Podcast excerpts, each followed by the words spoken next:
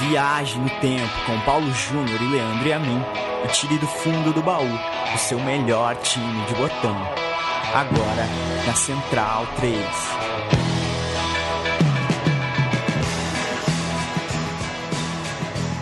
Hoje você vai viajar no tempo com Leandro e a mim e Paulo Júnior de uma maneira diferente. Muito bem-vindo, muito bem-vinda. Hoje é dia 19 de março, o programa vai ao ar dia 20 de março. Você pode ouvir esse programa em 17 de agosto de 2036, se assim ainda houver mundo. Estamos num mundo é, em, pleno, uh, em pleno início, acho que é o início, infelizmente ainda acho que é o início de uma pandemia. E por causa da pandemia, por motivos de segurança, ouvimos especialistas, técnicos do assunto de saúde. E o estúdio da Central 3, o estúdio Mané Garrincha, só pode comportar uma pessoa por vez.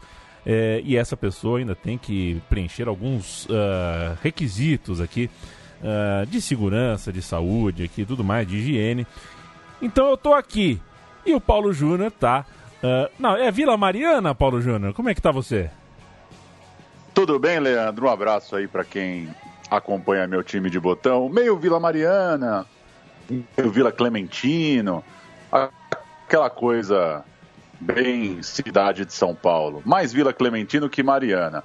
Uma pena ter que tocar o programa à distância, muito ruim, né, para interação, mas é das coisas menos importantes do momento que bom que a gente consegue arrumar um tempinho para seguir tocando os roteiros e a gente tinha um programa prontinho para manter nosso cronograma de três programas por mês.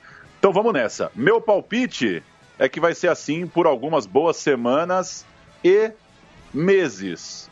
Mas é. É, o que importa é a roda seguir girando e acho que quem acompanha o programa vai gostar de saber que a gente pretende não parar. Agora tem uma triva, hein? O último programa desses, hein? Qual foi? Você tá lembrado? Desses como? Sem, sem os dois no estúdio? Último remoto. Isso, último remoto. Não, não vou lembrar, nem a pau. Nem Capita, a pau. Carlos Alberto, Carlos Alberto. O Capita morreu e eu tinha acabado de operar meu tornozelo. Ah. E aí a gente resolveu mesmo assim. Eu fiz deitado da cama da minha mãe. Lá em São Bernardo, eu estava nos dias de resguardo, com o pé para cima, tocamos o programa assim. Mas vamos nessa. Ah, o roteiro tá bem ajeitado, o ritmo tá entrosado, dá para tocar mesmo com o famigerado, às vezes insuportável Skype. É semana, foi né? essa semana que a gente vive aqui de gravação, foi semana de derby campineiro um jogo bem maluco em Campinas, Guarani 3, Ponte Preta 2. E a gente uh, aproveitou dessa fagulha uh, efem efemerídica, efemerística, para falar de um momento, acho que é um recorte de auge do futebol campineiro. Um botão sobre o Guarani de 78, a Ponte de 77 e vice-versa. É, a gente é, vai falar de um biênio, um pouquinho mais, um pouquinho menos, de uma época ali, o fim dos anos 70, da dupla campineira, que foi. Uh, é, conseguiu, no caso do Guarani, um título brasileiro, muita coisa boa, e a gente usa como é, a pedra fundamental dessa história, né? Na verdade, a gente, o, o, o grande símbolo dessa história é a, a foto histórica da revista Placar. Em outubro de 78, ela produziu é, uma foto juntando os jogadores do Guarani e da Ponte Preta, né, dois timaços uh, uh, da época com jogadores de seleção, com craques mesmo, e estampou a manchete de capa: Campinas FC, um time irresistível. Uma foto que, sem dúvida, eterniza a grandeza uh, da dupla e a grandeza daqueles dois elencos. Então, esse meu time de botão vai contextualizar os elencos de Guarani e de Ponte Preta naquela época, verdadeiras, uh, verdadeiros esquadrões, deixaram saudade no torcedor do interior paulista e que, por que não, uh, uh, ainda, ainda estão vivos na memória de muito amante do fute por todo o Brasil. Então esse programa é para Guarani, é para Ponte Preta. Tem uma foto igual, feita um, um tempo depois, né, Paulo Júnior? A gente pode até, mais para frente, revisitar também a segunda foto, uma foto que foi inspirada nessa primeira, essa de 78. Se você jogar no Google é, foto, campi, foto placar Guarani ponto 78, você vai achar essa foto. É uma foto bastante icônica.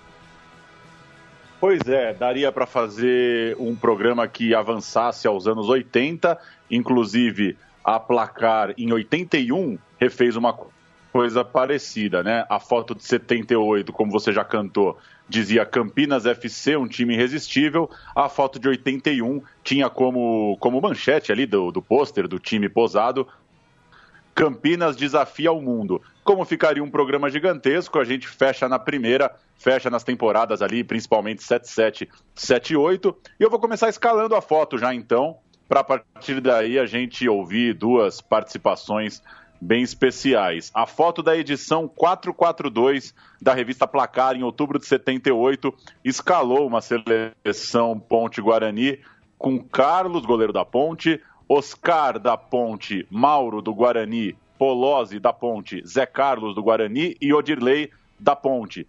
Essa é a defesa em pé. E agachados, Lúcio da Ponte, Renato Careca e Zenon do Guarani, Tuta também da Ponte, como acontece também na foto de alguns anos depois, a defesa é mais Ponte Preta, o ataque é mais Guarani, e a partir desses 11 a gente começa a tocar o programa de hoje. Chama os áudios, Paulão. A gente ouve dois áudios que, enfim, históricos, né? Muito prazer em ouvir ambos. Primeiro a gente ouve Paulo Vinícius Coelho, PVC, referência total, né, pra gente, comentarista de ESPN, Fox, hoje canais Globo Sport TV, que gentilmente é, fez aí um comentário sobre esse momento dos clubes de Campinas, a partir também da foto. O PVC tem uma história gigantesca com a revista Placar e não me surpreende que ele saiba escalar essa foto sem precisar consultar. E depois uma inédita participação de Paulo Silva, mais conhecido como meu pai, que jamais ouviu o podcast Meu Time de Botão, mas viveu via em Campinas na época, foi parte do time dos juvenis da Ponte Preta, vai falar um pouquinho também, uma impressão sobre esses caras. Mandei a foto para ele pelo zap e ele resolveu também falar um pouquinho do que ele achou. Vamos na sequência então? PVC e depois um Paulo, só Paulo, um é, engenheiro mecânico de São Bernardo do Campo. Vamos ver. Vamos nessa. A foto histórica do ano de 79, publicada na revista Placar, escala Carlos da Ponte Preta, Mauro do Guarani, Oscar e Polozzi da Ponte, que estavam na Copa de 78, os dois, Oscar como titular, Polozzi como reserva. Odilei da Ponte na lateral esquerda, Zé Carlos Zenon e Renato, meio-campo do Guarani, campeão brasileiro de 78. Lúcio da Ponte, careca do Guarani, Tuta, irmão do Zé Maria, na ponta esquerda da Ponte Preta. Mas podia ser diferente, porque se o Neneca fosse o goleiro em vez do Carlos, o Neneca que era do Guarani, se no ataque tivesse ah, Chicão de 79 na Ponte Preta, de 81 na Ponte Preta, podia ser, porque Campinas era a capital do futebol. Naquele período era, e é incrível como é um trabalho que nasceu ali no final dos anos 60, a Ponte foi vice-campeã paulista de 70, depois em 77, e era muito difícil. Quando você ia para Campinas, torcedor do Corinthians, do Palmeiras, do São Paulo, do Santos, sabia que você não, não contabilizava vitória. Você não adianta, não adiantava, você podia até ganhar o jogo. Mas quando começava o campeonato, você no planejamento, ali você não punha dois pontos. Não eram três na época, eram dois por vitória. Era muito forte a Ponte de 77 era mais time do que o Corinthians. Era mais forte do que o Corinthians. Podia não ter camisa como o Corinthians tinha. E a Ponte foi vice-campeã de 70, 77, 79 e 81.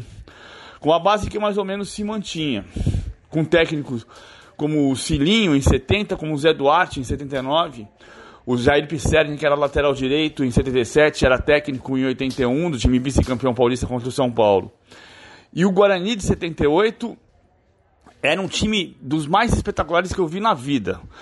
O Zenon costuma dizer que aprendeu que o time, percebeu que o time podia ser campeão brasileiro quando ele, contra o Internacional, campeão de 75 76, o Zenon percebe, sabia que a, a linha de defesa do Inter subia para fazer o impedimento e o Zenon lança a ele mesmo. Ele dá um tapa na frente, recebe na frente, o, o Guarani ganhou do Inter de 3 a 0 lá no Beira-Rio para não fazer o time da foto e contar a história inteira, Neneca, Mauro Gomes, Edson e Miranda, Zé Carlos Zenon e Renato, Capitão Careca e Bozó. Esse foi o time dirigido por Carlos Alberto Silva que surpreendeu o Brasil e foi campeão brasileiro de 78. Até hoje no Brinco de Ouro está escrito o primeiro campeão brasileiro do interior. E a ponte de 77 foi a maior ponte preta de todos os tempos. Era Carlos, Jair, Oscar, Polozzi e Odirley, Vanderlei, Marco Aurélio e Dicá, Lúcio, Rui Rei e Tuta, dirigidos por Zé Duarte. Campinas é uma cidade tão grande, tão espetacular, que não pode ficar sem times fortes na primeira divisão do Campeonato Brasileiro. Até hoje. Olá, Leandro. Olá, Paulo Júnior. Eu era um promissor jogador de futebol. Fazia parte do elenco juvenil da Ponte Preta e vivi isso aqui de uma forma muito, muito intensa, uma forma muito legal para quem gosta de futebol é, eu fui um privilegiado de ver esse time jogando, jogando. E como não, não falar de algum deles, é, Odirley, fui fã incondicional do Odirley, até porque no momento eu era lateral também, só que da, do lado direito, Odirley do lado esquerdo, mas Odirley, um lateral com uma força física muito grande, tinha um poder de marcação fantástico, tinha um vigor físico assim muito, muito, muito privilegiado, sabe? E dispensava comentários como pessoa. É... Oscar, Mauro, Polozzi, Zé Carlos, Zé Carlos, um mineiro que chegou em Campinas e que, que calma, que volante, que, que, que condição de jogar, sabe? Era, era fantástico. Era, era o braço direito do Zenon, né? Porque o Zenon no meio de campo, ele era um verdadeiro maestro, né? Do lado da ponte tinha de cá. Que loucura. Quando tinha derby, a semana toda as pessoas faziam apostas. Quem faz o gol de falta? Quem vai fazer mais gol de falta? de cá ou Zenon. Era fantástico, um momento de ouro do futebol. É, Renato, que veio para o São Paulo, Renato Pemucho, né? Muito, muito bom também. Carlos, me recordo que acabava os treinos da ponte, Carlos passava horas e horas batendo, é, defendendo faltas do Dicá. Coisas que hoje já não se vê mais no futebol, né? Hoje o jogador já sai com o celular na mão, falando na mídia, e lá se passava horas e horas treinando falta. Por várias vezes me coloquei atrás dos gols, pegando bola pro Dicá. E esse time realmente hoje seria vai, uma seleção brasileira. Nos dias atuais, o que comparar com esse, com esse grupo aqui de jogadores, com esse time de futebol? É difícil, é difícil. Não consigo ver um meia com estilo de, de, de casa, não. Não consigo, não consigo. É, Renato, Luan, Luan, esse que está no Corinthians hoje, quando saiu me lembrava um pouco o Renato, mas é, não tem o mesmo, sabe, é, é, tem quedas, né? Não consegue manter o mesmo ritmo. Mas enfim, um momento que deixou muita saudade. Um grande abraço a todos. Vamos começar então, dar uma passada por essa foto. Eu começo com o Carlos, goleiro da Ponte, o Carlos Paulista de Vinhedo, revelado na própria Ponte, subiu para o time principal aos 19 anos, em 75, quando jogou o Pan-Americano pela seleção brasileira. Foi também do time olímpico da seleção em 76 e em 77 era o goleiro da Ponte vice-campeã paulista. Nesse ano de 78, da foto, tinha sido reserva do Brasil na Copa do Mundo, seguiu no elenco da Amarelinha para 82 e foi ser titular no time do Tele no Mundial de 86. Tinha só 22 anos nessa época da foto, seria a partir daí, então, um grande goleiro. Da Ponte foi para o Corinthians, jogou na Turquia, voltou para jogar no Atlético Mineiro, jogou no Guarani também, passou pelo Palmeiras, pela Portuguesa. Foi o melhor goleiro dos brasileiros de 80 e 81, com certeza um dos grandes aí da história do futebol brasileiro. Quero falar do zagueiro Oscar da Ponte Preta, mineiro de Monte Sião.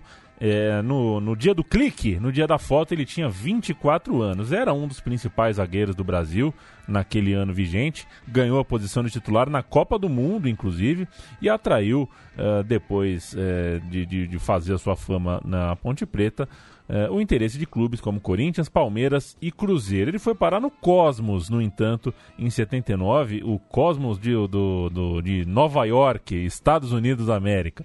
Mas voltou um semestre depois, percebeu que era roubado. Eu imagino que a história tenha sido essa, né? Falei, não, já peguei minha moeda, vou voltar para onde tem futebol competitivo. É legal jogar com os veteranos aqui, mas vamos jogar para valer. Ele foi jogar no São Paulo, né? Se tinha Corinthians, Palmeiras, Cruzeiro interessado, na verdade, ele foi jogar no São Paulo e fez história no São Paulo. No clube do Morumbi, ganhou quatro campeonatos paulistas e um campeonato brasileiro nos anos 80. Uh, ah, vale lembrar também que a sua biografia na seleção é, foi ainda rendeu outros frutos. Em 82, por exemplo, ele foi titular mas em 86, ainda na seleção, jogou como reserva. Nada mal, ele foi encerrar a carreira no Japão, onde bateu o campeão e ficou lá pelo Japão mesmo, colhendo os louros do título e virou treinador de futebol por lá.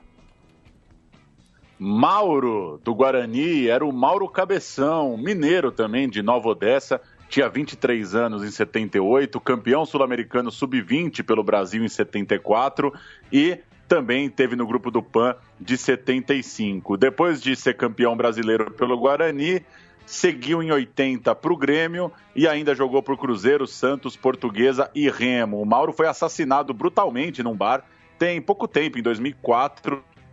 A mandante do crime foi uma professora que tinha um caso com a então esposa do Mauro. Ela contratou um orador local para matar o ex-jogador. Um fim de vida trágico pro grande jogador, o Mauro Cabeção, que também rodou muito aí pelo Brasil. Deixa eu falar do Polozzi da Ponte Preta, um paulista de Louveira. Também revelado pela Ponte, em 78 tinha 23 anos e começou a se destacar na dupla com Oscar é uma dupla que rendeu o vice-campeonato de 77. Os dois levaram a bola de prata, uma dupla bola de prata no brasileiro daquele ano. O Polozzi foi para a Copa de 78, mas ficou no banco. Então a gente não lembra dele em campo, porque no campo ele não esteve, mas estava na Copa. Foi contratado pelo Palmeiras em 79, mas ele chegou numa fase difícil do clube, então acabou não, não marcando uma grande história na capital paulista. Ele rodou por outros clubes menores, mas é, acabou ficando mesmo como o Polozzi da Ponte. Zé Carlos, volante do Guarani, outro mineiro, nascido em Juiz de Fora, era um dos mais velhos, ali já tinha 33 anos, ganhou fama no Cruzeiro, quando foi encaixado naquele time de feras, com Piazza, com Tostão, com Dirceu Lopes.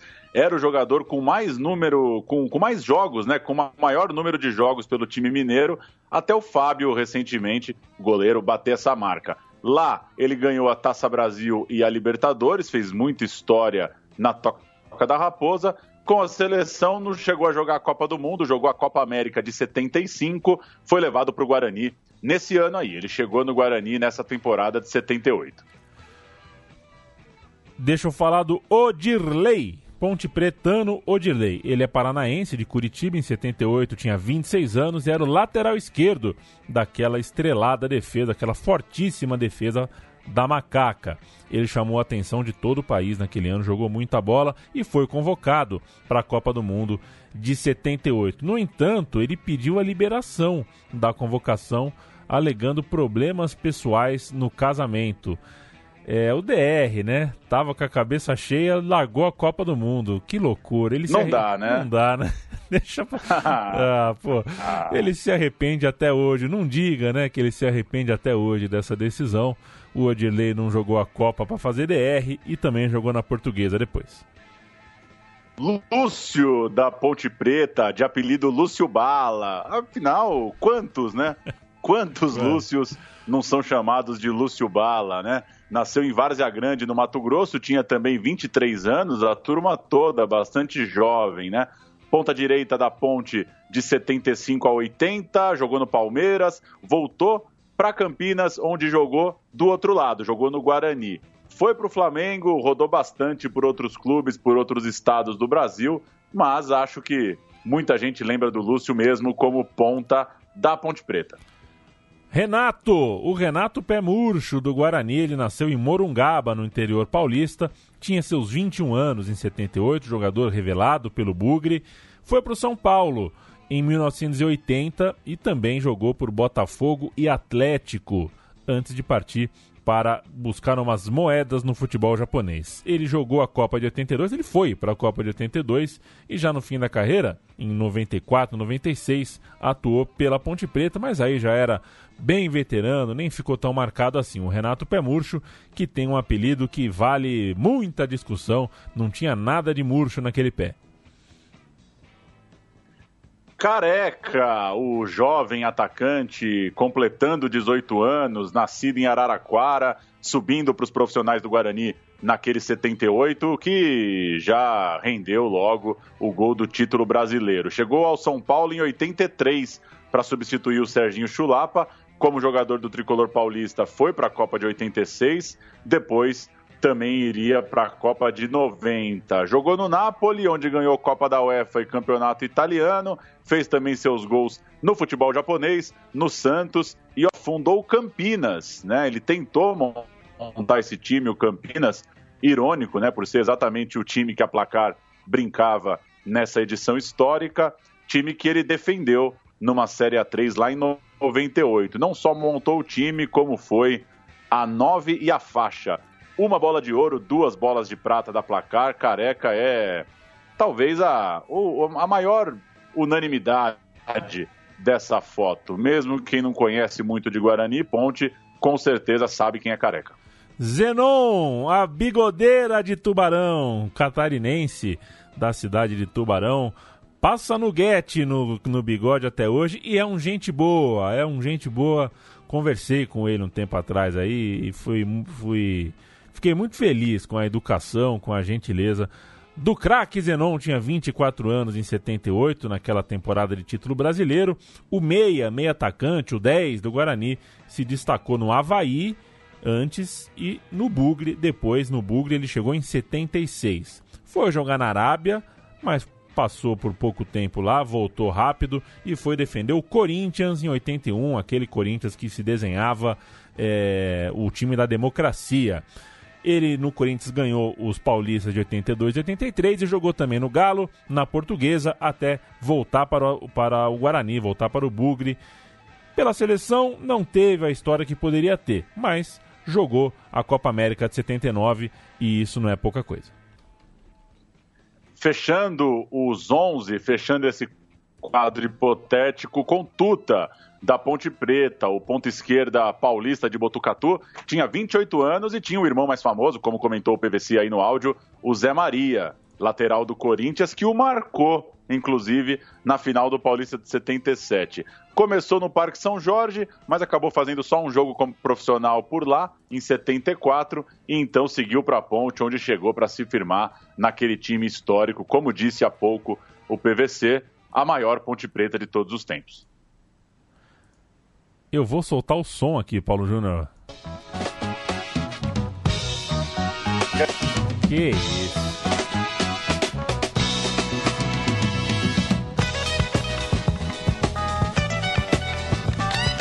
Que beleza.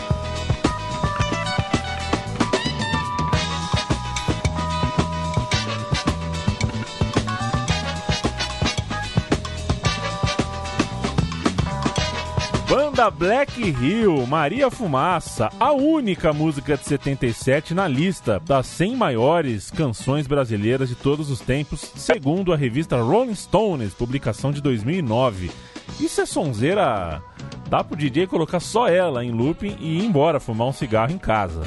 Que loucura. É, e um ano, um ano subestimado, né? Pela lista da Rolling Stones, é. né? Só uma música, né, pô? é brincadeira. Em outubro de 74, Pelé se despediu do futebol pela primeira vez na Vila Belmiro, num Santos 2, Ponte Preta 0. E aquele campeonato mostrou um grande desempenho da Ponte. A Ponte jogou bem o campeonato de 74, terminou com o segundo lugar no primeiro turno, vencido pelo Corinthians. Só um ponto atrás a Ponte Preta estava. O Palmeiras de Ademir da Guia venceu o segundo turno e na decisão, Corinthians versus Palmeiras, deu Palmeiras, mas a Ponte por pouco não jogou aquela final. Eram tempos de bons times do interior no Paulistão, ainda que isso não garantisse exatamente tirar o lugar dos grandes nas finais. Em 76, quase deu para o Guarani. O time venceu o primeiro turno do estadual numa campanha incrível, perdendo só um jogo. Entrou com um ponto de bonificação no segundo turno, que tinha os principais times, mas viu o desempenho piorar. Terminou só no terceiro lugar, atrás do campeão Palmeiras e do vice 15 de Piracicaba. O Botafogo do artilheiro Sócrates foi o quarto colocado. O América de São José do Rio Preto terminou no quinto lugar, ou seja, só um grande da capital entre os cinco primeiros. Era normal ver isso naquela época no Campeonato Paulista. E aí a gente chega a 1977, onde começa de fato o recorte desse nosso programa. A fórmula do Campeonato Paulista era um desbunde. O torneio era disputado por 19 times, divididos em grupos, mas jogando todos contra todos em dois turnos. Cada turno tinha sua própria semifinal e a sua própria final entre os campeões dos quatro grupos. Se não, se não entendeu, recua um pouquinho o áudio e ouve de novo. O campeão do primeiro turno foi Eu o. estava pensando que tal, talvez é a hora de começar a postar os regulamentos em algum lugar, hein? Isso é uma, É, porque. isso é uma memória para valer a pena na hora de ouvir. porque vai se perder, né? Em breve vai se perder.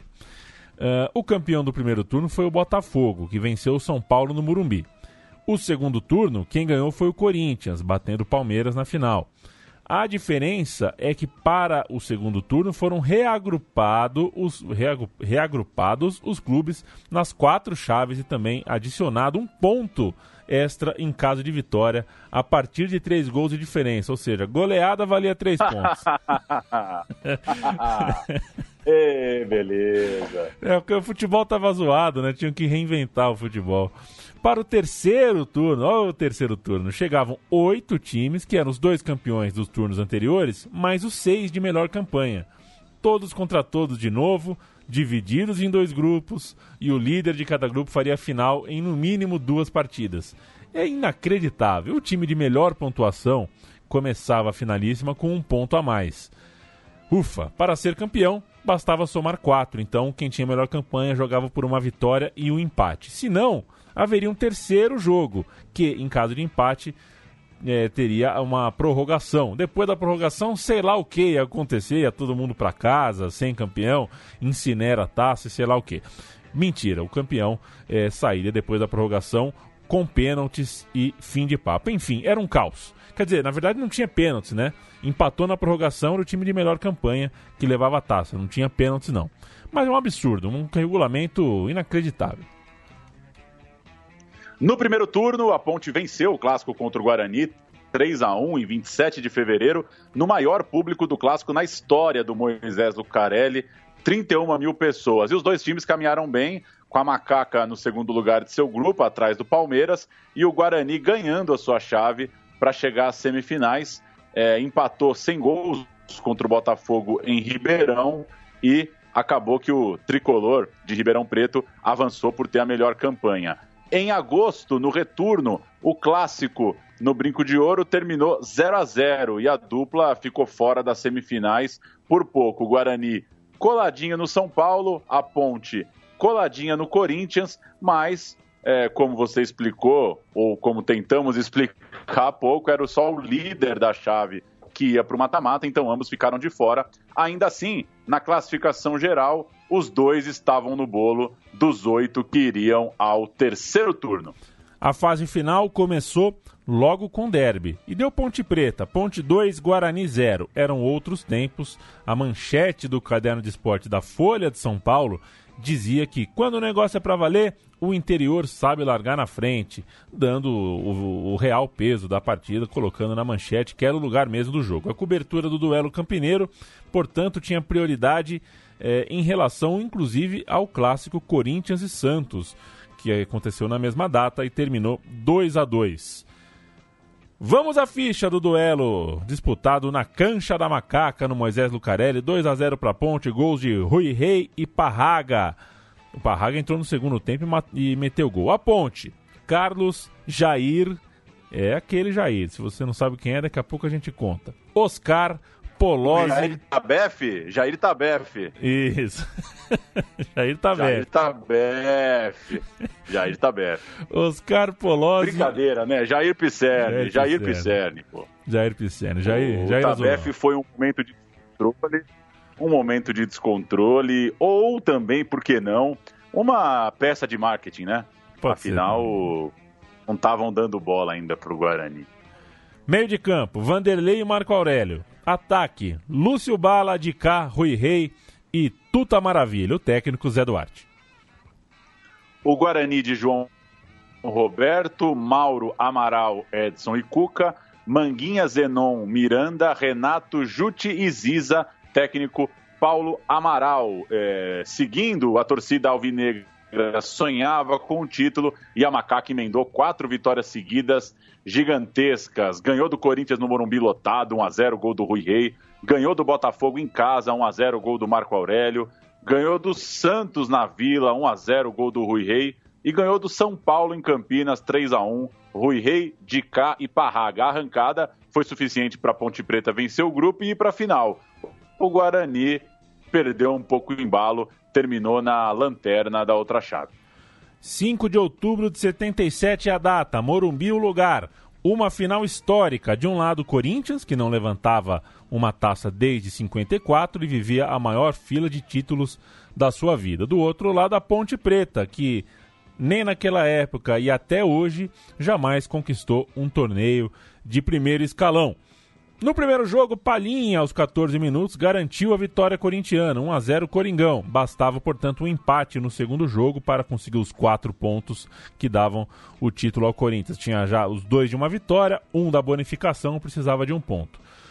Uh, de novo, o jogo aconteceu no Morumbi e não à toa a torcida corintiana foi em peso. Esse jogo foi registrado como o maior público da história do estádio, mais de 140 mil pessoas. Vaguinho abriu o placar, o Coringão perto do título, mas de cá e Rui Rei viraram para a Ponte Preta no segundo tempo. A Ponte Preta cascudíssima, encardida, adiou qualquer tipo de festa, conseguiu uh, a vitória. A gente vai ouvir a Rádio Bandeirantes, o Milton Neves chamando um gol de Rui Rei e também falando com o ex-jogador, esse tipo de raridade boa que a gente tem nas rádios. Vamos lá. Volta, enquanto isso, eu quero ouvir com o, o foi narrador da TV Cultura, nosso querido é, Luiz Noriega, tá no céu, um cara maravilhoso, sabia tudo de tênis também. Mostrar um gol, um gol do Rui Rei aqui, quer ver? A ponte insiste, vai lá, corta Moisés, Vanderlei, arrisca de longe, Rui Rei preparou, bateu, segundo gol da ponte, Rui toque preciso no canto esquerdo de Jairo. Ponte 2 a 1 um no Morumbi. Aí, o, meu caro Rui Rei, o teu gol narrado pelo Luiz Noriega, pai do Maurício Noriega, que é hoje da televisão brasileira, um tremendo, um bom caráter, como era o pai. Aliás, ele, ele narrava bem devagarzinho e tal. Eu, eu, eu, teve um jogo do Santos com o Corinthians, que o Pelé pegou a bola no meio do campo, driblou todo mundo, fez o gol e ele pegou, não, não descreveu nada. Aí teve o gol, ele falou: eu não falei nada apenas para não atrapalhar a sua atenção, a sua visão e não atrapalhar o Pelé. Ai, meu Deus do céu, grande Luiz Noriega. Ô, Rui Rei, mas no, segu no, no, segundo jogo você calou o Morumbi, hein, cara? Você sabe, Milton, que a gente era muito jovem, o amor era muito intenso.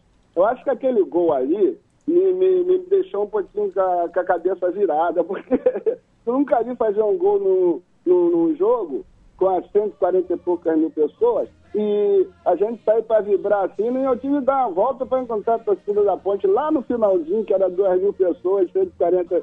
Então, evidentemente, que é uma emoção muito grande, né? Uma emoção sem tamanho, né? Rui Rei, Milton Neves e uma terceira final necessária, Paulão. Pois é, necessário terceiro jogo em 13 de outubro. Agora então eu canto a ponte. Carlos, Jair, Oscar Polozzi, Ângelo, Vanderlei, Marco Aurélio, de cá, Lúcio Rui Rei e Tuta, o time que tentava conquistar o primeiro título da história da macaca. O Coringão! Tobias, Zé Maria, Moisés, Ademir e Vladimir, Russo, Luciano, Basílio, Vaguinho, Geraldo e Romeu. Um dos gols mais conhecidos da história do futebol brasileiro. Basílio aos 36 do segundo tempo.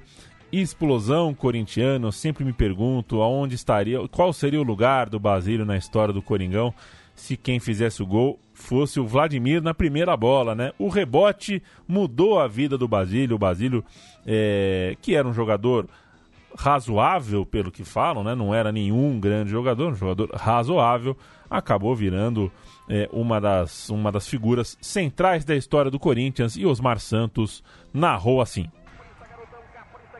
Não é teu. Eu boto fé nessa cabecinha, garotão Zé Maria. Está autorizado, vai chover lá dentro da boca da botija, barreira por dois homens. Correndo pro pedaço, Zé Maria, confusão na boca do gol. Tentou, Basílio de cabeça, tentou, vai tirar.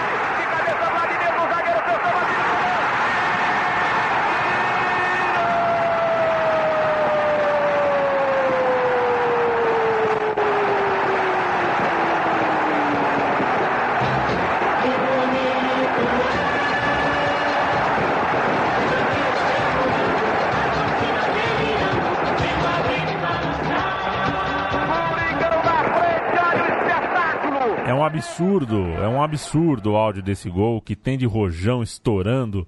É, é uma loucura, é uma loucura. Que, é, é, que grande tempo, que grande tempo para se estar tá numa arquibancada. Foi o futebol brasileiro dos anos 60, 70, uma loucura. É, vale a gente destacar a história de dois jogadores. O primeiro deles, o Rui Rei parceiro de Zico na base do Flamengo. Eu não sabia disso, foi lendo esse roteiro que você redigiu, Paulo, que soube disso. Foi bicampeão juvenil por aquele clube e subiu ao time profissional em 74 foi campeão carioca naquele ano. Mas não conseguiu se firmar, acabou emprestado para a Ponte Preta no ano de 75 e naquele ano já foi o vice-artilheiro do Paulistão, logo de cara se consolidou no time de cima, era um dos grandes jogadores do futebol paulista, tanto que foi comprado. A Ponte abriu a carteira, comprou o jogador em definitivo, ele não voltou para o Flamengo coisa nenhuma. Então, o Rui Rei acabou emprestado para a Portuguesa, jogou o Brasileirão é, fazendo dupla né, com o Enéas ali na frente. Um grande time, inclusive, da história da portuguesa, e o Enéas, um dos maiores. Em 77, depois da passagem pela portuguesa, voltou ah, para a Ponte Preta e era um dos principais nomes desse timaço, vice-campeão paulista.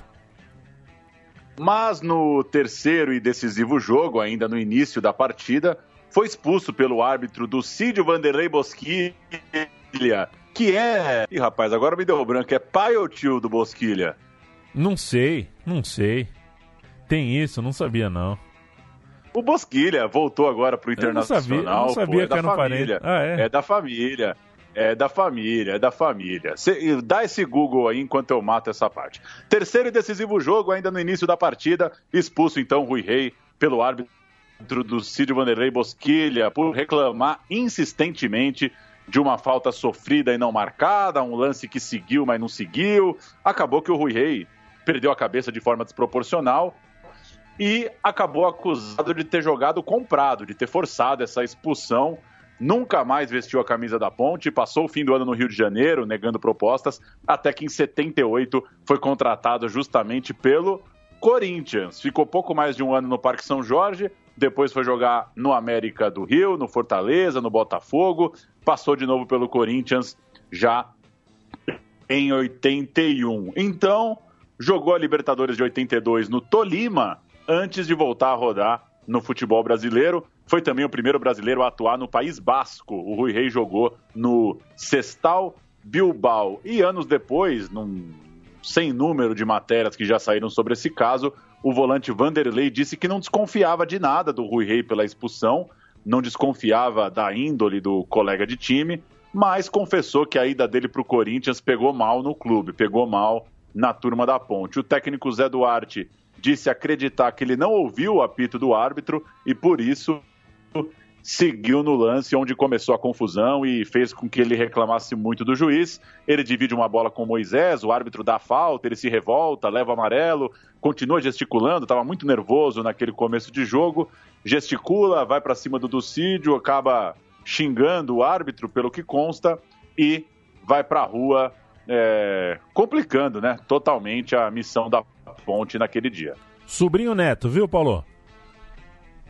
Sobrinho Neto, Sobrinho tá Neto, aí, tá Sobrinho aí. Neto. Sobrinho Neto. Bom de bola o Bosquilha, hein? É bom de bom bola. de bola. Bom de bola. Coincidentemente, o atacante Rui Rei fez 77 jogos pelo Corinthians, marcando 21 gols. O relato do ex-jogador sobre os dias depois da expulsão é bem forte. Eu vou abrir aspas aqui, é, dele lembrando um diálogo com a sua mãe, a Deus Edina. Abre aspas.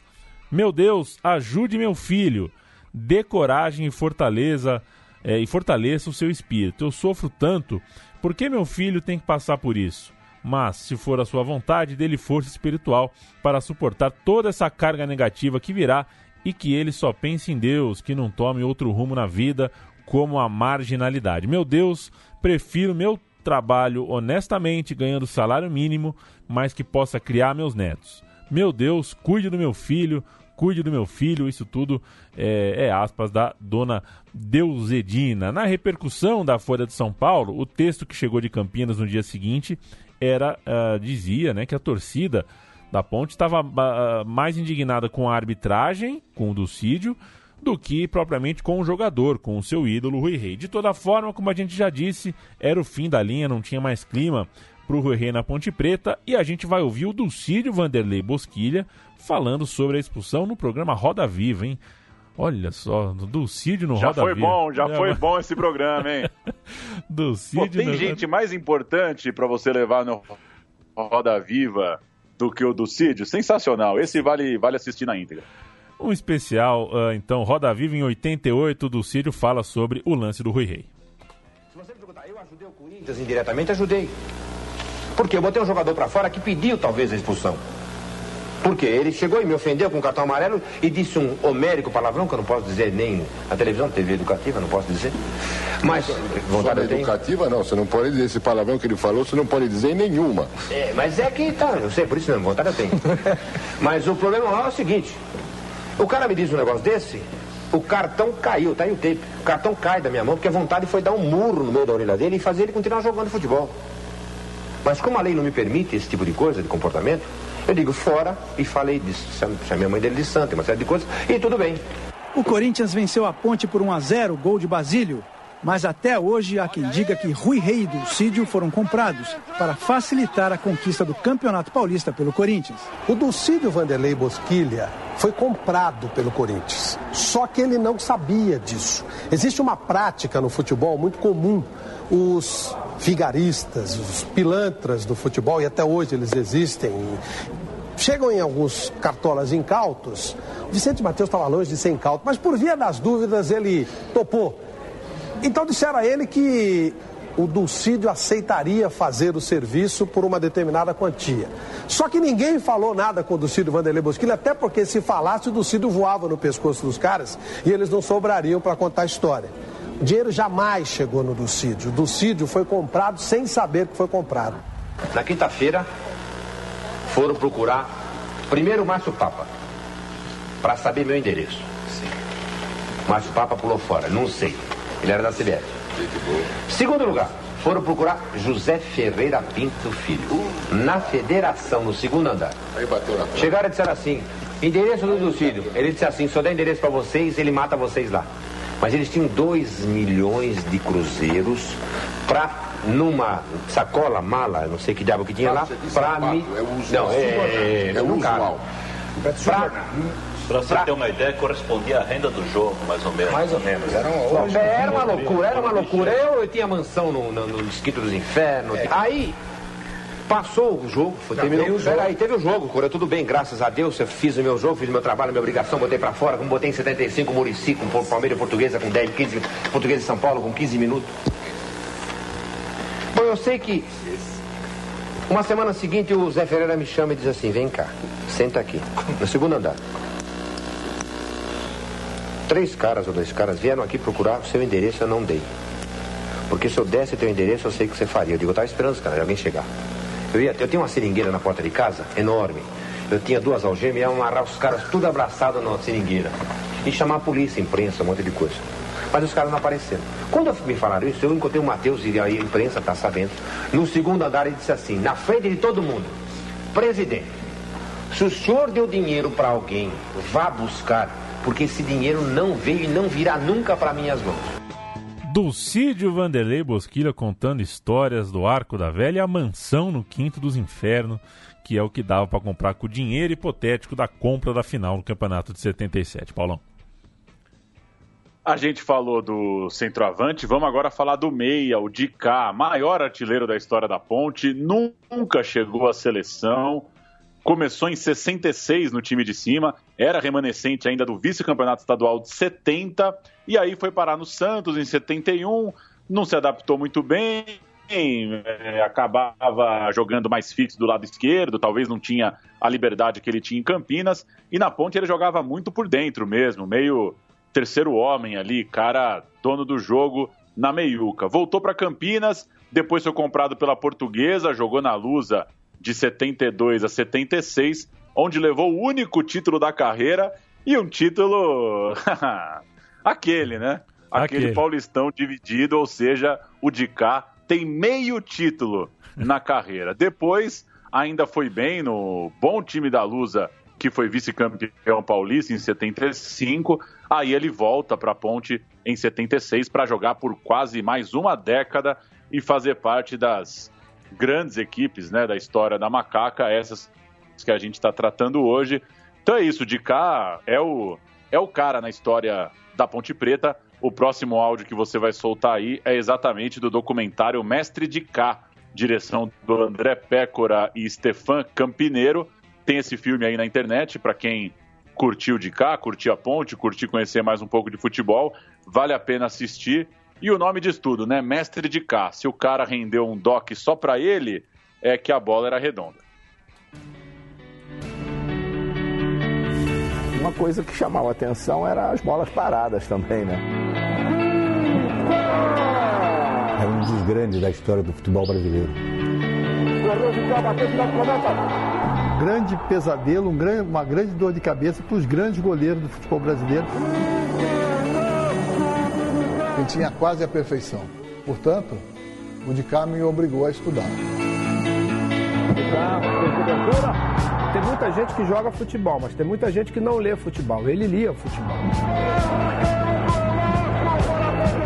Jogador inteligente, que já pensava na frente dos outros, que, que olhava para um lado, dava para o outro para mim foi um dos grandes jogadores que eu vi jogar. Ele já era diferenciado numa época onde havia muitos valores de muita qualidade. Mestre de cá, eu acho que cai muito bem. Está de parabéns pelo futebol que jogou. Quando você vê um ídolo na frente, você vê um, um, um manso sagrado como esse, você tem que parar e bater pau. Só isso. Não tem como você não mostrar a história da ponte e, não, e, e em dado momento você não vê a presença do Icá. Então isso é muito marcante, isso é muito forte, né? Mestre de cá, mestre, é, o camisa 10 mais icônico aí, da história da Super Ponte. Uh, vamos voltar para outubro de 77. Começou o Brasileirão. Foi a segunda vez que o Derby Campineiro aconteceu pela competição. É muito louco, né? Começar o Brasileirão em outubro. É, primeiro, em 76, foi 0 a 0 E agora, em novembro de 77, 1 a 0 para a Ponte no Brinco de Ouro. No reencontro diante do Corinthians pelo Campeonato Brasileiro, a Macaca ganhou 2 a 1 e o time terminou o seu grupo na liderança, 20 pontos contra 17 da Portuguesa, 16 do Corinthians, 15 do Guarani e 13 do ABC de Natal. Um monte de time paulista e o ABC de Natal é, colado aí no grupo, os outros quatro classificados dessa, dessa chave.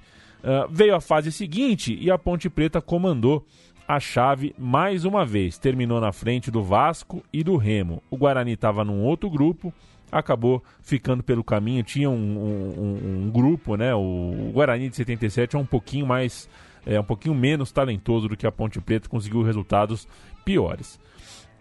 Na chave final dessa competição, a Ponte Preta classificada, o vencedor jogaria a decisão do Brasileirão se passasse por essa chave. A Ponte perdeu em casa para o São Paulo, no Sul para o Grêmio, acabou ficando para trás, uh, perdeu para os dois tricolores aí e o tricolor de São Paulo acabaria se tornando o campeão brasileiro. A gente faz parênteses para falar um pouco de seleção. É importante colocar a seleção brasileira porque muito da importância de Guarani Ponte na época, muito da importância dessa foto icônica da placar, vem também porque esses caras eram jogadores de seleção. Em 78, o ano começou com o Brasileirão, no fim de março, mas a gente volta alguns dias para falar então da amarelinha. 12 de março, o time de Cláudio Coutinho enfrentou uma seleção do interior do estado do Rio de Janeiro, num amistoso em Caio Martins, sensacional. Olha, olha esse negócio. E o time teve uma zaga campineira. Vamos com a ficha: Leão, Toninho, Oscar, zagueiro da Ponte, Amaral, zagueiro do Guarani e Edinho. Toninho Cerezo, depois Batista, Zico e Rivelino, Tarciso, Reinaldo, depois Nunes e Dirceu. Esse era o Brasil do Coutinho em março de 78, portanto, há alguns meses da Copa. Você do... vai cantar o time do interior do, do Rio, né? O time do interior do Rio. Paulo Sérgio. Ah, garoto. Marinho. Paulo Marcos. Adilson, com C cedilha O. Adilson. e Jorge Luiz. Índio, Coca, Wilson Bispo. E no ataque, Luiz Carlos, Té e Paulo César, o técnico Pinheiro. Entraram Arilson, Augusto, Totonho, Luizinho, Valdir e também o glorioso Sérgio. Deu Brasil, Brasil 7 a 0 Não deu. Ah, eu acho que foi um pouco desequilibrado é. esse jogo. Zico, Zico, Zico, Zico, Nunes, Zico e Rivelino. Cinco gols do Zico. Aí aquele infeliz que fala: o Zico só fazia gol nos times do interior. Aí, infelizmente, dessa vez eu preciso abrir uma exceção e aceitar a corneta sem sentido. 7 a 0 5 do Zico. Uma semana depois, o time pegou a seleção goiana e fez 3 a 1 novamente com a dupla caipira na zaga. E mais três dias adiante, venceram a seleção do Paraná por 1 a 0 Aí veio a viagem para a Europa, derrota para a França. 1 a 0 em Paris, gol do Platini, dia 1 de abril, e vitória sobre a Alemanha Ocidental, 1 a 0 gol de Nunes. A excursão seguiu com goleada para cima do Al em Jeddah, 6 a 1 num jogo que tinha não só a dupla de zaga campineira, como também o goleiro Carlos, saiu jogando nesse dia. E dias depois, no San Siro, vitória sobre a Inter de Milão, com Carlos no banco, mas o Polozzi, zagueiro da Ponte, ganhou minutos ao entrar no lugar do Amaral, zagueiro do Guarani no segundo tempo, e formar a dupla com o colega de time Oscar. Olha que loucura, né? A zaga então começa Amaral e Oscar, sai o Amaral, entre o Polozzi, todo o miolo da defesa do Brasil na excursão para a Europa alguns meses da Copa era do futebol de Campinas. A gente tem o gol do Platini, o famoso Platini. Quando eu era criança era Platini, eu li era Platini, depois soube que era Platini. É... Vamos ouvir, vamos ouvir o gol do Platini.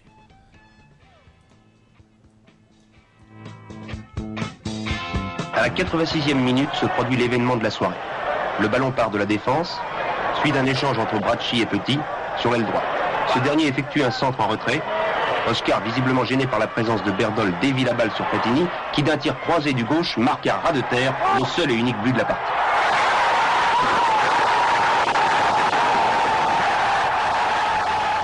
Chegamos em 19 de abril, o Wembley um a um, hein? Um jogo em que Abel, que é o Abel, é o Abel, o Abel, o Abelão, o Abel, ele mesmo, ele fez uma dupla com o Amaral, o Amaral do, do Bugre, já que o Oscar estava é, de cama, o Oscar gripou.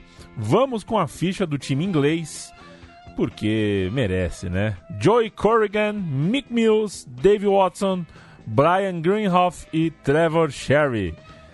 Tony Curry, Steve, Cap, Steve Coppel, oh, Kevin Keegan, o primeiro que eu conheço mesmo aqui.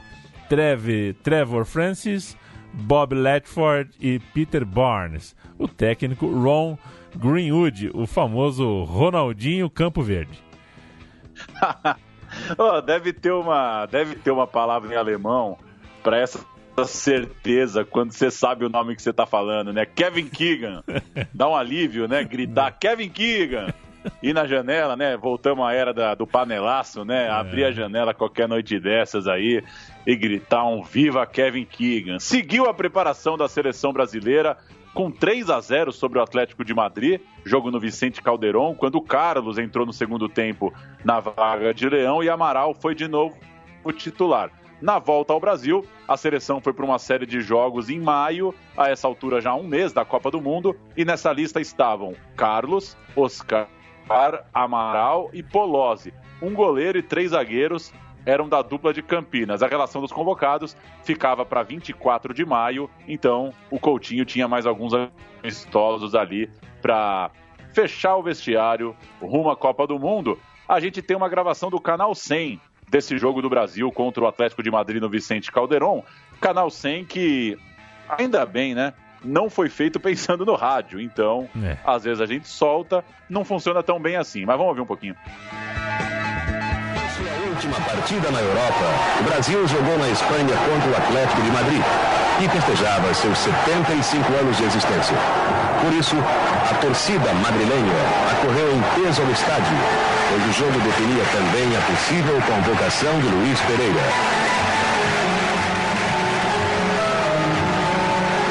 Apesar do Atlético ter ameaçado o gol de Leão, o time espanhol não foi um adversário à altura da seleção brasileira. Vejam o que aconteceu em campo na fase inicial.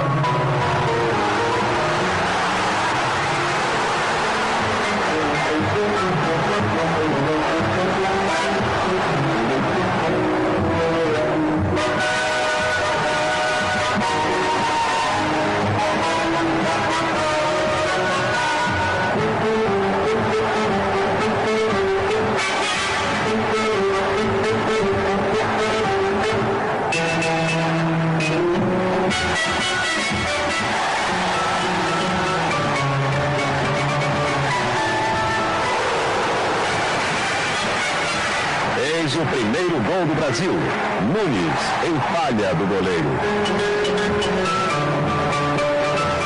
Tá aí, deixei rolar até o primeiro gol em falha do goleiro. Quero deixar é, é, essa ênfase aí, pelo menos. É, é, o que diz o pessoal do Canal 100. Um abraço aí para todo o pessoal do Canal 100. O Brasil venceu o Peru no Maracanã, empatou com a seleção de Pernambuco lá no Gigante do Arruda, ganhou da então existente Tchecoslováquia novamente no Maracanã e voltou a empatar com a seleção gaúcha no Beira-Rio. Embarcou para a Argentina rumo à Copa do Mundo com seus quatro defensores de Guarani e Ponte Preta. São eles: Amaral, 23 anos, o mais rodado da seleção, titularíssimo ao lado do Oscar, também de 23 anos, esse de carreira mais recente com a camisa amarela. Era uma dupla segura e com o Edinho, outro grande zagueiro da nossa história, deslocado para a lateral esquerda, o Polozzi era um reserva mais pronto e confiável é, do que Abel e fazia e fechava essa, esse elenco, né? essa hierarquia aí. Então você tinha Amaral Oscar, Edinho deslocado para a lateral podia jogar na zaga, depois dele tinha o Polozzi, um reserva é, que estava na frente do Abel. Essa era a lista. No gol, o Leão era o titular absoluto e o Carlos da Ponte Preta estava logo atrás, tinha moral, era o goleiro reserva. O Brasil voltou invicto, a história do campeão moral, essa história que eu passei a infância ouvindo, aquelas coisas. Era menos informação sem o Google, então você ouvia de, de lampejo aqui ali, você ouvia os velhos falar do tal do campeão moral. Era igual perigo de gol. Eu demorei bastante, eu era criança, eu não entendia. O pessoal falava perigo de gol. Eu ficava olhando o replay, falava, nossa, onde é que tá esse perigo de gol? O campeão moral também, demorei para entender. E resultado parcial, eu não entendia. Quando a pessoa, o narrador falava resultado parcial, não, não entendia o que, que era resultado parcial. Enfim, o Brasil voltou com a dupla de zaga invicta, com o time invicto, e a dupla jogou todos os minutos dos sete jogos do Brasil.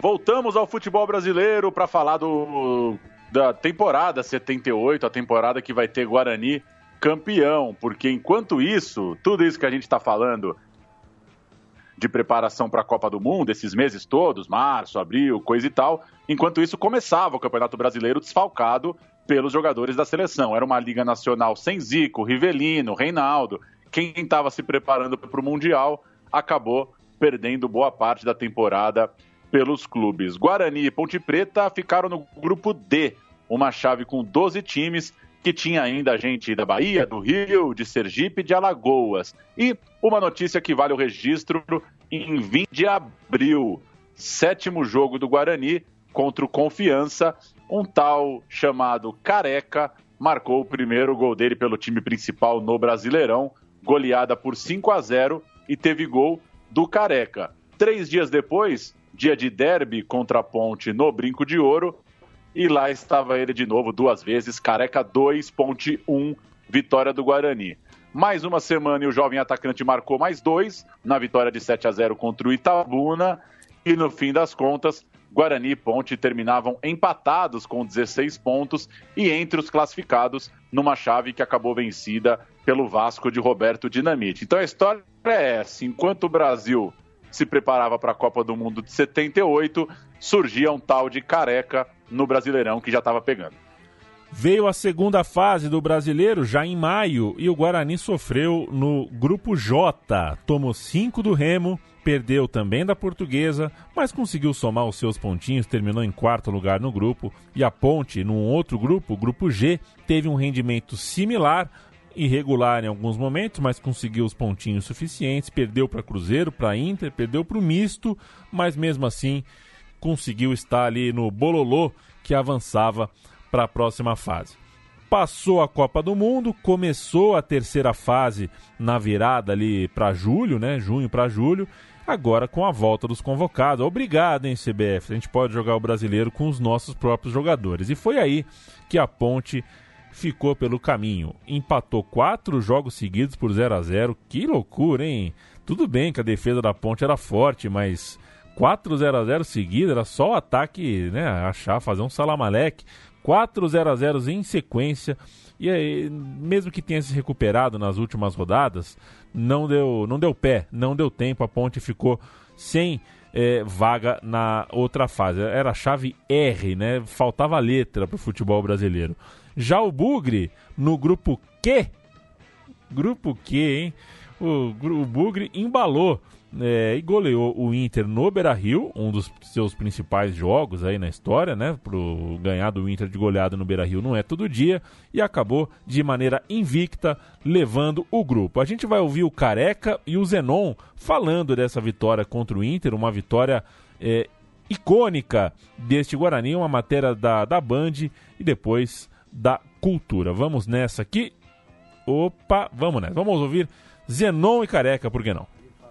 Mas acho que contra o Internacional, quando nós fomos lá no Beira Rio e ganhamos os caras, e fomos até antes do, do, do coisa humilhado para alguns jornalistas é, lá. Teve, teve essa história, né? Então eu te digo uma coisa, isso mexeu a muito. de lá mexeu muito com mexeu, o Guarani, né? Que era uma, um time de interior, um time que jamais poderia bater o Inter aqui no Beira Rio, com o Falcão, com o Jair, com com Batista, Caçapava, enfim, um, um, um, cap, um ataque, ataque de riso, quem é que falou? Ataque de circo, né? Porque, pô, era capitão, capitão Careca Careca e Bozó, ganhar de quem? E assim, a gente estava ouvindo, porque foi logo depois do almoço nosso, nós subimos para dar aquela descansadinha e tal, e ligamos a televisão no esporte e tava passando. Falei, pô, vocês estão sacanagem, gente. Pô, reunimos antes ali, se fechamos, falei, pô, os caras podem até ganhar, mas pra você, tem que jogar muito com Falcão, Batista, enfim, grandes jogadores faziam parte daquele time da, do Internacional. E nós, quando chegamos em Porto Alegre, nós fomos praticamente satirizados, né? Porque o nosso ataque, formado com o capitão Careca e Bozó, o pessoal começou a denominar como um ataque de riso, de circo, né? E que o nosso time, de forma nenhuma, iria encarar o Internacional dentro do Beira-Rio de igual para igual. E o que aconteceu foi que nós vencemos o Internacional por 3 a 0. E o Tapa entrando agora, passou pelo Casperim, vai marcar e gol marcado pelo Careca. Depois de receber um belíssimo passe, ele penetrou sozinho, sozinho, Renato, para assinalar o gol da equipe do Guarani de Campinas. E com outra vez o Guarani. Bozó, número 11. Deu total na, equipe do, na, na defesa da equipe do Internacional. Aos 39 minutos e meio. E eu fiz um dos mais belos gols da década de 70 e, com, e, considerados até hoje como um dos mais belos gols feitos dentro do futebol brasileiro, né? Eu acabei conduzindo a bola, passando por meio de uns 3, 4 e fui, fiz o terceiro gol do Guarani, terceiro gol que deu inclusive os três pontos, que aquele tempo com diferença de três gols, o time ganhava três pontos. E nós ganhamos os três pontos lá dentro do Beira Rio. Então ali foi o marco, eu acho, inicial para que nós passássemos a acreditar que nós poderíamos chegar mais além. Chegam as quartas de final e o time verde branco de Campinas vence duas vezes o esporte, 2 a 0 e 4 a 0. Portanto, 6 a 0 no agregado. Tamo na semi. Na semifinal, Guarani contra Vasco e ganha duas vezes de novo. O time estava muito bem, 2 a 0 e 2 a 1. E aí então o Guarani chega na final e se o Guarani chega na final, a gente chega na cereja do bolo. Grandes jogos, grandes conquistas. A cereja do bolo.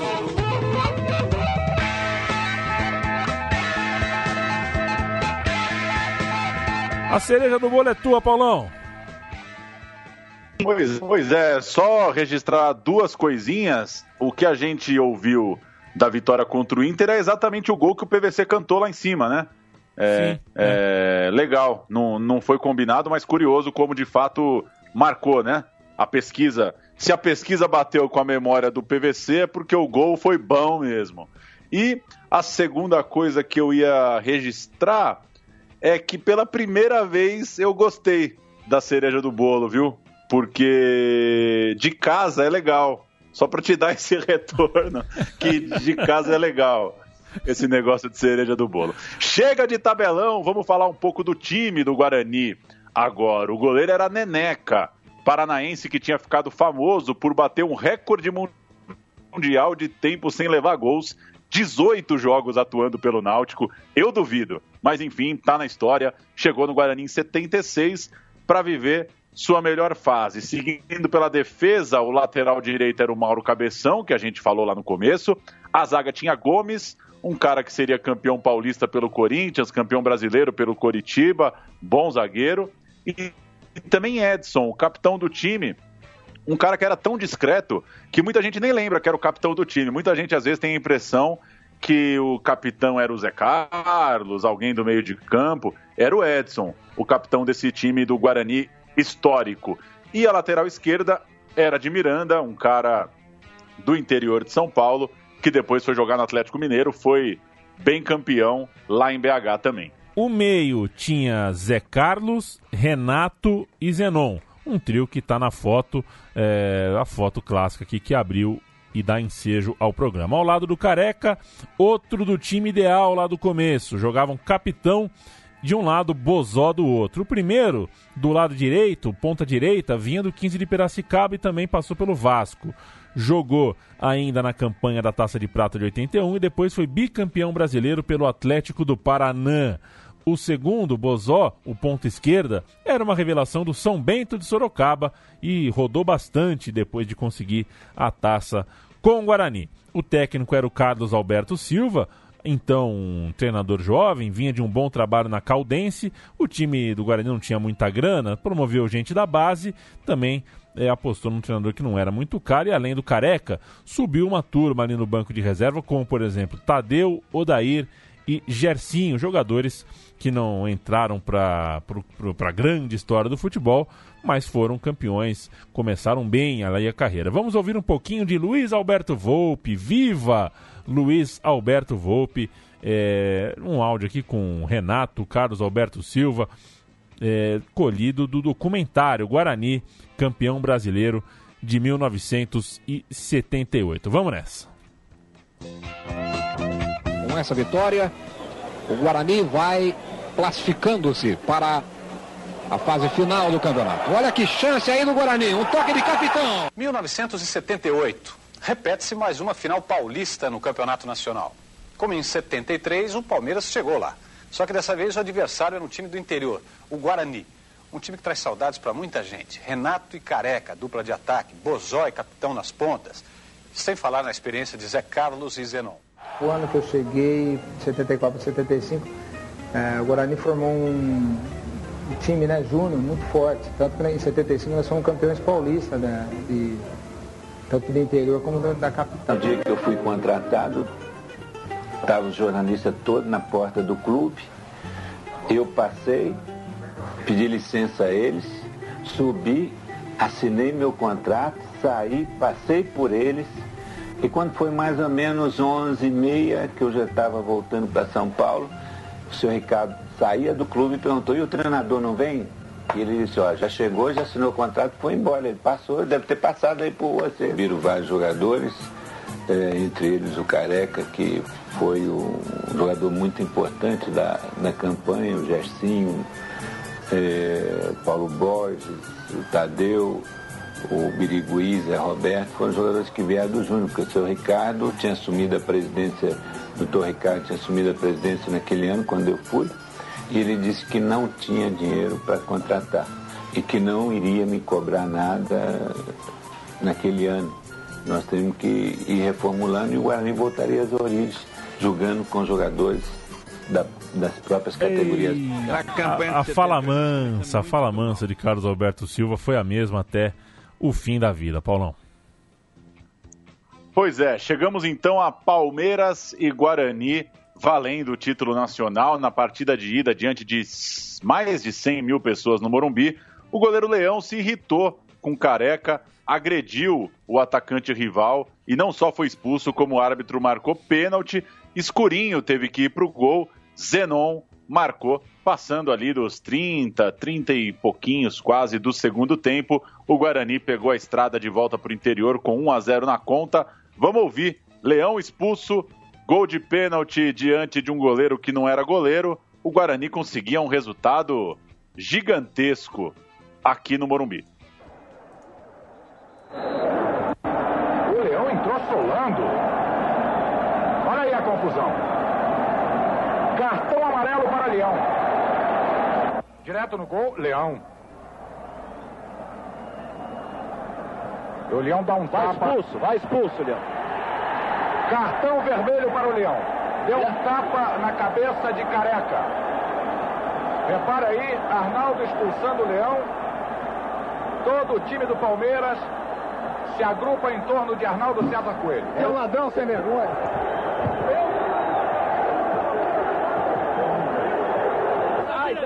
Ele voltou. É, o Leão agora tem um desentendimento com o policial.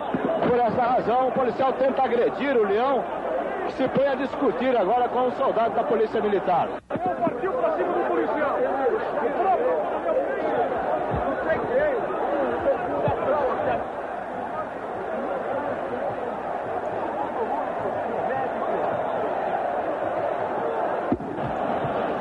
Você acha que o Arnaldo prejudicou o jogo? Fala, meu filho. Leão agora está em cima do repórter ali, ó. Chutou o repórter. Leão agora aqui no Meu amigo, acabou, acabou, acabou. Mas é total, pô. É É cafajeste. Escurinho no gol.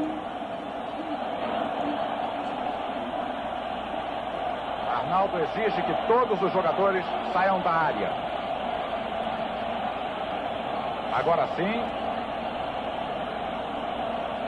31 minutos, tempo corrido. Temos desconto. Pé direito de Zenon. É gol do Guarani. Zenon. O escurinho quase foi no campo certo. Tá aí o gol do Guarani. Eu não vou entrar na, na- no debate. Eu, eu acho que não precisa, né? Estão falando aqui a história do Guarani. Todos os relatos dizem que o Guarani jogou melhor o jogo de ida e o jogo de volta. Mas eu não acho que é, realmente. Talvez no- no- em 2020, em 2015, é, o lance do Leão fosse para expulsão. Naquela época eu achei exagero, mas Enfim, também deu motivo, né? Deu o cotovelo ali, fez uma milonga e acabou sendo expulso o Leão. E o Palmeiras foi pro jogo de volta sem o seu goleiro, que era também um dos seus principais jogadores. Três dias depois, Brinco de Ouro, Guarani escalado com Neneca, Mauro Gomes, Edson e Miranda, Zé Carlos, Manguinha, é, não, o Zenon não jogou, estava suspenso, e Renato Pé Murcho, Capitão Careca e Bozó, o técnico Carlos Roberto Silva. Gilmar substituindo o Leão, Rosimiro, Beto Fuscão, Alfredo Mostardi, Pedrinho, Ivo Toninho Vanusa e Jorge Mendonça, Silvio Escurinho e Ney, técnico Jorge Vieira. A campanha do Palmeiras em termos de aproveitamento não era das melhores do campeonato, pelo contrário, por pontos ganhos, ficava atrás do Inter, do Vasco, do Santa Cruz e do Grêmio. Mas na hora que precisou, como o campeonato é cheio de grupos, né?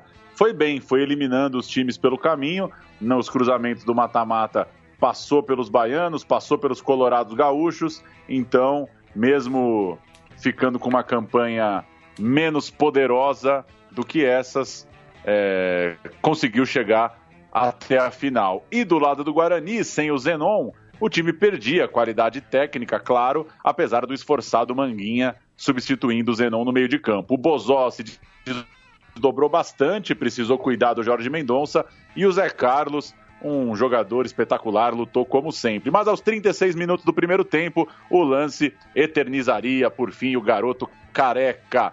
Chute de Bozó, rebote de Gilmar e gol do menino careca. Guarani, duplo 1 a 0 campeão brasileiro. Será que o Leão pegava essa bola? Eu acho que não, né? E já que você citou, meu caro Leandro e a mim, também acho que é exagero expulsar. Por outro lado, já me permitindo o contraditório, tenho bronca de goleiro folgado, viu? tenho bronca de goleiro folgado. Segura a bola e põe no jogo. O Leão estava causando aquele dia. Acho que no fim das contas pediu para ser expulso. E é isso. O Gilmar soltou, o Careca fez o gol, a gente ouve o gol do título duplo 1 a 0 Guarani campeão. 0 Guarani, 0 Palmeiras. Cada vez fica mais difícil para o Palmeiras que precisa de dois gols de vantagem. Beto Fuscão, careca. Bom domínio, a chance do Guarani. Vai sair o gol. Gilmar, ainda careca, pé direito. Gol do Guarani, careca. Abre o caminho para a conquista do título inédito em Campinas de campeão brasileiro. Careca uma jogada de Bozó. E depois com aproveitamento consciente, calmo, chutando rasante no canto direito. Um Guarani, Careca, zero Palmeiras, 36 Noronha.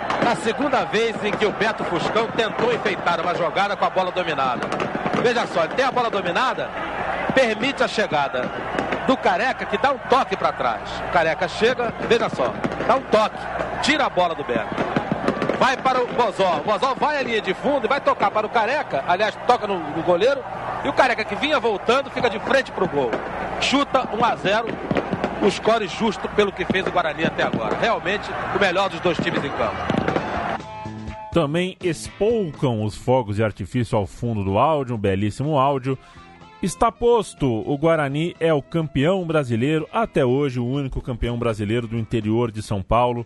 Tenho a impressão que, a não ser que o Red Bull é, Bragantino tire um coelho da cartola nos próximos anos, ou um, um touro da cartola, é, não consigo ver com que o Guarani perca esse slogan de o único time do interior de São Paulo campeão brasileiro. Vamos para 78, Paulão? Vamos para o Paulistão de 78 para a gente passar a régua nesse meu time de botão. Vamos, do interior do Brasil, hein? Do Brasil, do é. interior de é. São Paulo só não. É do verdade. Brasil. Não é pouca coisa. Eu, eu acho que foi o último. Acho que foi o último. Vamos passar rapidinho, mas vale o registro. Ponte Preta e Guarani fizeram um grande Paulistão em 78. Foi uma edição muito longa. Começou em 20 de agosto de 78. Então, só para recapitular, o Brasileirão é meio junto da Copa e vem o Paulistão em agosto de 78 e a final em junho de 79. Então você que está aí na quarentena, você que está aí pensando nas coisas que vai ter que desmarcar, um pouco entediado. Segura a peruca aí, segura a peruca, que até outro dia o Paulistão durava 10 meses e virava o ano. Loucura! No primeiro turno, a Ponte venceu o grupo A, que tinha o Santos, e o Guarani venceu o grupo C, que tinha o Corinthians. Olha a força dos times do interior. Eles lideravam as chaves rotineiramente. O clássico em novembro terminou 0 a 0 no Moisés Lucarelli.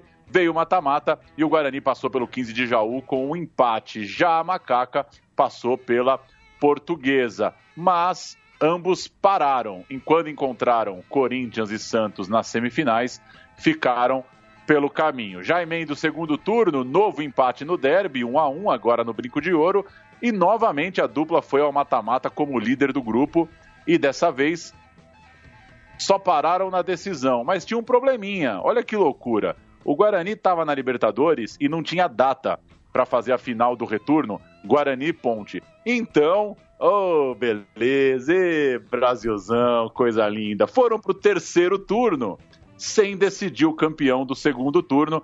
Foi isso que aconteceu. A força de Guarani e Ponte estava colocada na mesa. Como, como eu disse, eles ganharam os grupos nos dois turnos. Mas na hora de fazer a final e parar a cidade, não teve final.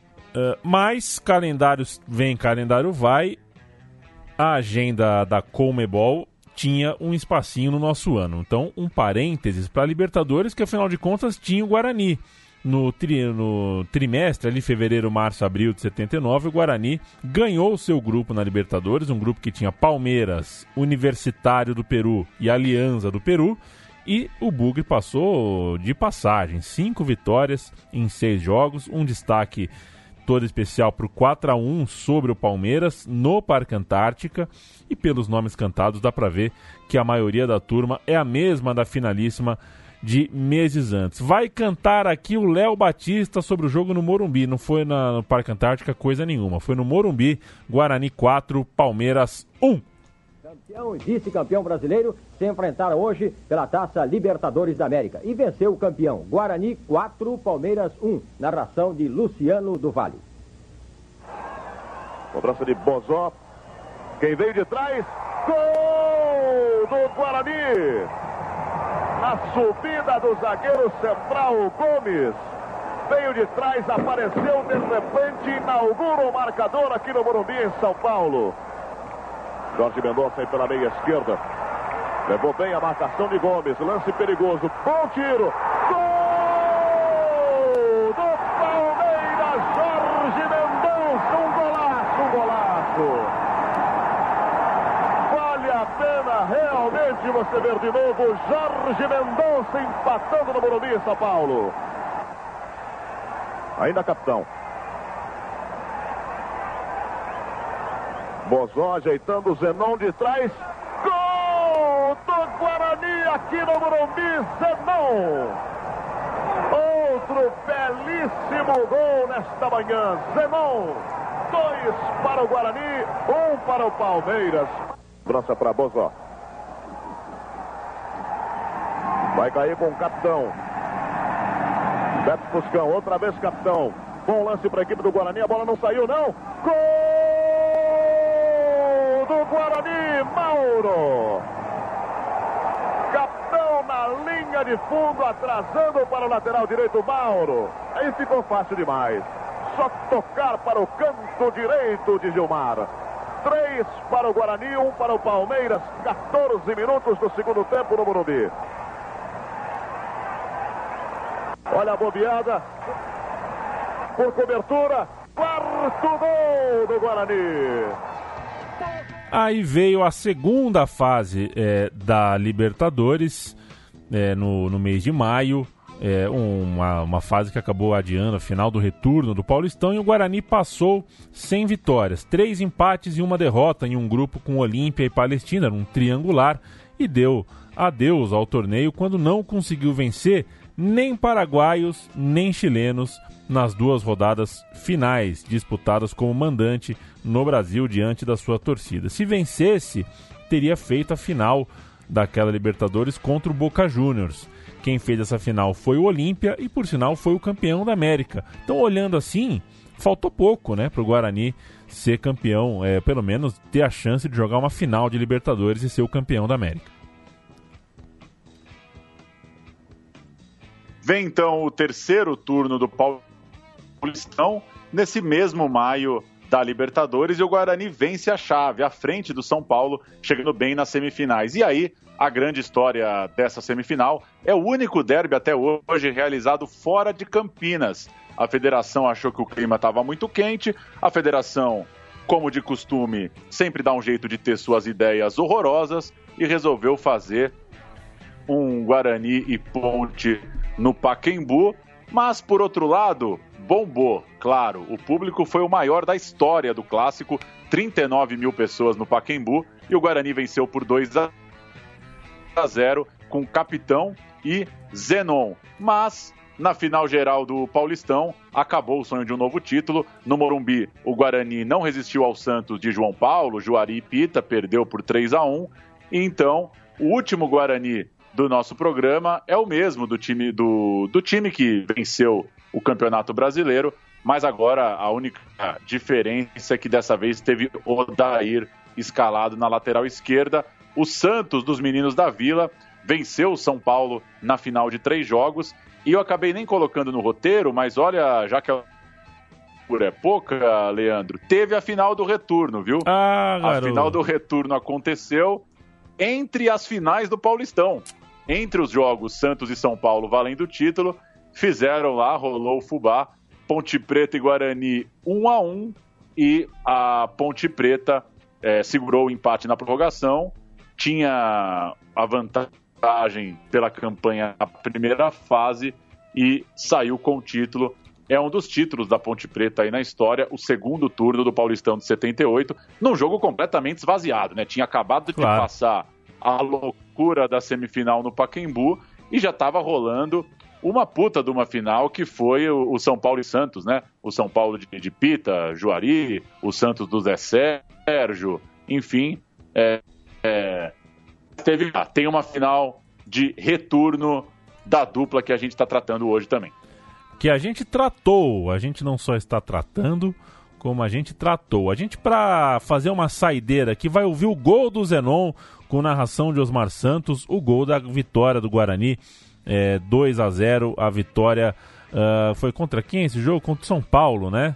Guarani e São Paulo na semifinal de 78. É isso, Paulo? Eu tô confuso aqui. É isso, né? É o gol, o gol do Zenon. É, deixa eu ver qual que é o áudio que a gente tem final. Olha lá, soltou aqui, hein? Não, é o gol do clássico. Ah, é. É o gol do clássico, na que, é- verdade. Que é inclusive é o maior... gol do, do. É o jogo do Paquembu, isso. É, é, é o gol do, do último clássico, então, da nossa da trajetória aqui. Zenon faz um gol contra a ponte, o Guarani depois para no Santos, que seria campeão. Perfeito. Então, com o gol do Zenon, a gente nem volta mais, tá? O gol do Zenon fica sendo a saideira aí. Paulão, Vê se te cuida, a história do interior é muito legal, times do interior são muito legais. É, você sabe que eu piro no futebol de Rosário, por exemplo, que é uma espécie de ponte guarani de um país que respeita melhor os times médios e pequenos do que o nosso. É, a gente vê campeonato inglês, futebol inglês, que dá tanta atenção para os times das cidades pequenas, para os times que vêm de longe. É, então é sempre legal a gente lembrar a história da dupla campineira. Faço votos de que Guarani e Ponte Preta uh, consigam reencontrar uma saúde financeira, quem sabe nascer aí é, mais um grande esquadrão para a gente contar qualquer dia. E fica em alerta aí, quem gostou desse programa, quem achou bacana esse programa. Foi longo, hein? Estamos com uma hora e meia de programa aqui. Quem gostou, é, fica esperando aí. É, quem sabe a gente em breve venha com mais um recorte dessa história, o Guarani e a Ponte do começo dos anos 80, certo? Valeu, um abraço para quem seguiu até aqui. O programa acabou ficando longo também porque a, o delay e a distância é, nos impedem de ir conversando durante a gravação e tocando o roteiro de uma forma mais dinâmica. Para quem achou um saco ouvir o programa desse jeito, eu peço desculpas, é melhor fazer assim do que não fazer. E vamos tocando desse jeito nas próximas semanas, mas Muito em breve a gente volta a gravar normalmente do estúdio.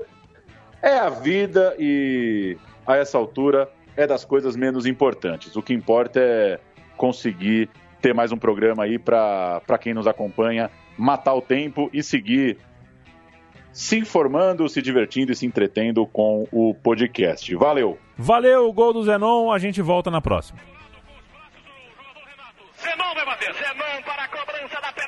Ripa na limpa garotinho. Conversa com a menina, não pode vencer a deita na rede. Pimba na gorducinha, gol!